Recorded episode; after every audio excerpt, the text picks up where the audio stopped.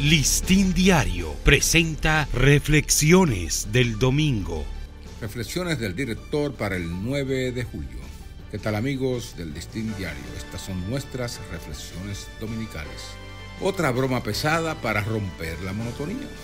La vida en la redacción del Listín en los convulsos tiempos de los 70 era trepidante cada vez que se producía un suceso relevante, el jefe de redacción lo notificaba en voz alta y apremiaba al primer reportero y fotógrafo que estuviesen disponibles para que salieran de inmediato a cubrirlo.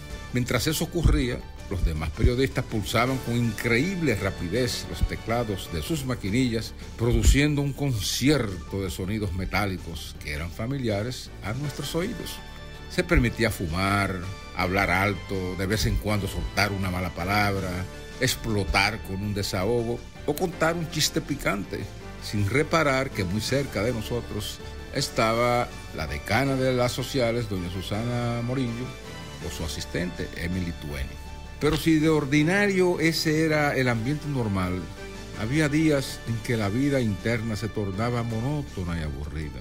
Y algo teníamos que hacer para provocar emociones y botar el golpe ante el marasmo, aunque fuese con bromas pesadas.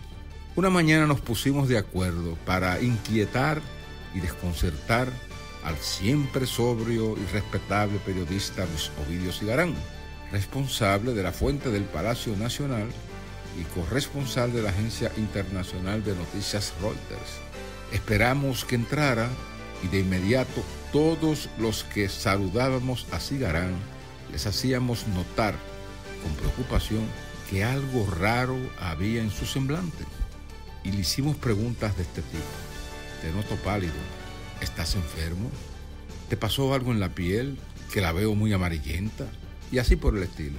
Cigarán respondía que se sentía muy bien de ánimo y de salud y que no tenía síntomas de nada. Cuando salió a cubrir las noticias del Palacio Nacional ese día, no podía ocultar el efecto anímico que le habían provocado tantas y coincidentes percepciones sobre su salud. Sin decirlo nunca a sus compañeros, supimos luego que el atormentado Cigarán, en lugar del palacio, fue a consultar a un médico para descartar o confirmar que tuviera algún padecimiento grave. En verdad, nada grave tenía.